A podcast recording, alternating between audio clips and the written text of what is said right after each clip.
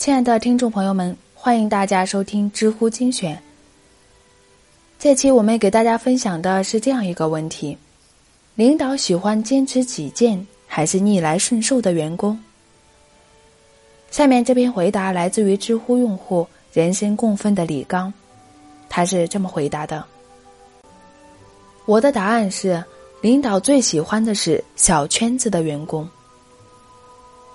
小圈子确实不公平。”但与其把小圈子神秘化、厚黑化，或者用愤青的态度对待它，不如去理解这个现象背后的原因。我常常收到大家提一些职场问题，其中有一个困惑很典型：感到自己在公司被排挤了，怎么办？绝大多数管理理论都认为，领导者应该无私的对待所有员工。但实际上，大多数员工或多或少感觉到，自己的领导并不那么公正，他好像对某些人特别照顾，而对自己的努力视而不见。所以，管理学就出现了一个反职场公平的理论，这就是著名的 LMX 理论，即领导者成员交换理论 （Leader-Member Exchange Theory）。这个理论其实就是我们常说的小圈子文化。领导者成员交换理论讲的不是公平，而是效率。小张刚入职场不久，斗志颇高，开会勇于发表自己的意见，做 PPT 美轮美奂，资料研究工作扎实，提交的报告也可圈可点。然而不久，他就发现。自己的建议常常被领导忽视，连跟领导单独交谈的机会都很少，重要的工作也轮不到他。更令他气愤的是，一项完整的工作却被领导拆成两部分，艰苦繁琐的前期资料准备工作由他进行，后期出业绩的阶段却转交给别人，升职加薪等好处当然也轮不到他。在职场老鸟看来，小张表面上是这个部门的人，但实际上被一个无形的小圈子排除在外。小圈子文化并不符合中国传统价值观，我们过去更多持批评的态度，但 LMX 理论并不这么认为。领导者成员交换理论认为，每一个员工的能力有大小。重要的工作必须优先排给能力强的员工，久而久之，这些员工得到更多锻炼的机会，与领导沟通更多，更理解领导的意图，最终在领导身边形成了一个看不见的小圈子。同时，领导者的时间是有限的，要提高管理效率，就不可能绝对公平的给每一个员工机会。只能按二八法则，将百分之八十的精力用于管理百分之二十的圈子成员。很明显，领导者成员交换理论讲的不是公平，而是效率。调查发现，小圈子文化在效率型组织、营销驱动中出现的概率，远比公平型组织、战略驱动高得多。最典型的例子是。一支足球队，有些球员常年打满场，有些球员常年坐冷板凳。我们通常不会指责教练不公平，因为球队的目标很简单，就是要赢。这是最典型的效率型组织。说到这儿，大家一定会提一个问题：既然领导者成员交换理论讲的是效率，要求让能力更强的人做更多重要的事情。那为什么我的能力不错，但就是进不了这个圈子呢？能力是个伪问题，机会才是关键。小张认为自己的能力不输给同期同事，但他怎么证明这一点呢？首先，他要获得机会。假设小张是房地产中介，他完全可以通过销售业绩证明自己的能力。因为这个职业对公司资源的依赖性很弱。我们也发现，像二手房中介、创业型企业、小型创意公司等强调单兵作战能力的组织中，小圈子文化并不常见。但假设小张是 IT 行业的大客户销售经理，他的问题就来了。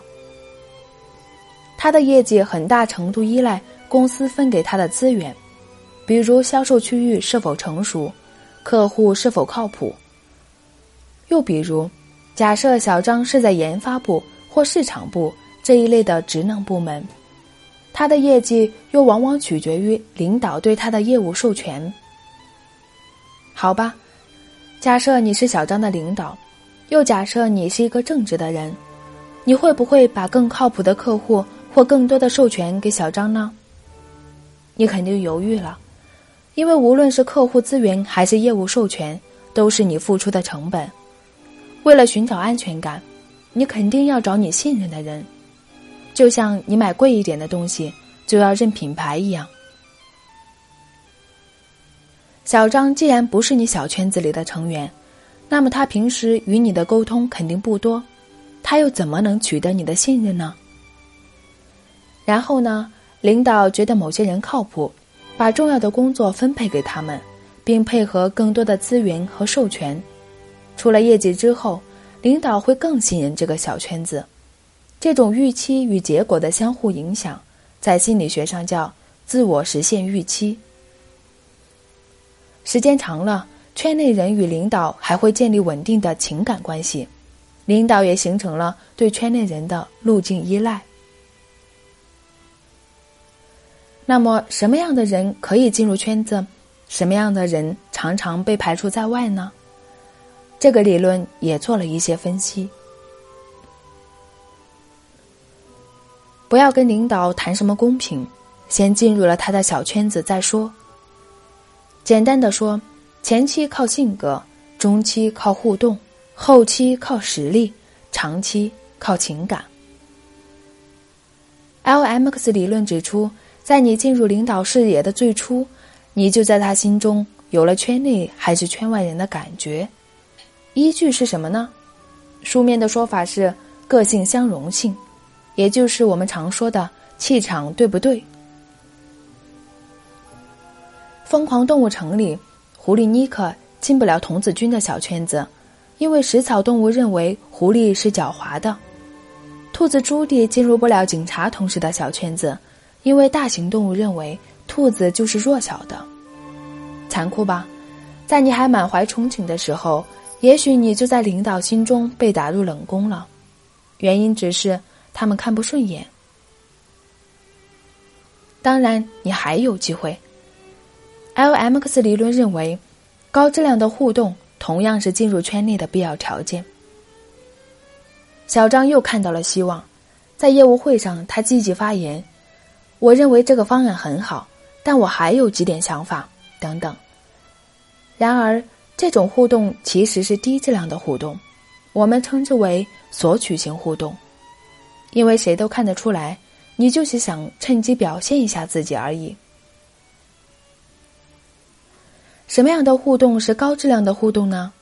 下面这句话，职场新人请记住：在你没有进入圈子之前，你所有的互动都是为了一个目的——获取一张邀请卡。灰姑娘嫁王子首先需要的不是水晶鞋，而是舞会邀请卡。得到这张邀请卡，不仅要实力，还要表达足够的诚意。看看小张的同事是怎么说的。我认为这个方案很好，而且我看到了某某某，其实是自己的想法，但以别人的名义说出来。我们称之为奉献型互动。这种互动对于小圈子而言，代表了你索取邀请卡的诚意。为什么这么说呢？因为小圈子的高效率是建立在信任感的基础之上。你必须表达和大家和平相处的意愿。关于后期靠实力这一点，我上一部分已经讲了很多。实力是个伪问题，机会才是核心。最后，即使小张成功的打破了领导的自我实现预期，跻身圈内人，但他仍然无法高枕无忧，因为他还需要建立与领导的情感关系。小张进入圈内人试用期后，他得到了一个公司长期合作客户，尽管他很努力的服务这个客户，但不久之后，客户还是向领导表示了不满，小张的试用期也以失败告终。小张的问题在哪儿呢？任何一家组织在规章制度背后都有一套潜规则，这些规则上不了台面，所以没有人会明确的告诉你，但它又是完成很多高难度工作所必不可少的。我们说 LMX 理论是高效率的，另有一个重要的原因，潜规则在小圈子里是可以明确讨论的。小张进入小圈子，与领导的交流仅限于工作场景，并没有建立真正的信任关系。领导与其他成员当然不会透露任何这些潜规则信息。小张的失败就在情理之中了。说到这儿，我不得不承认，对于一个辛辛苦苦工作的员工而言，小圈子确实不公平。小圈子盛行的公司，员工整体满意度往往不高。问题在于，员工满意度高不一定代表企业盈利水平高。企业目标就是盈利。LMX 理论确实从管理效率角度解释了小圈子的合理性。所以，与其把小圈子神秘化、后灰化，或者用愤青的态度对待它，不如看成一个正常现象，至少。你不会那么心里不平衡。好了，我们今天的分享就到这里，欢迎大家继续关注我们的知乎精选，我们下期见。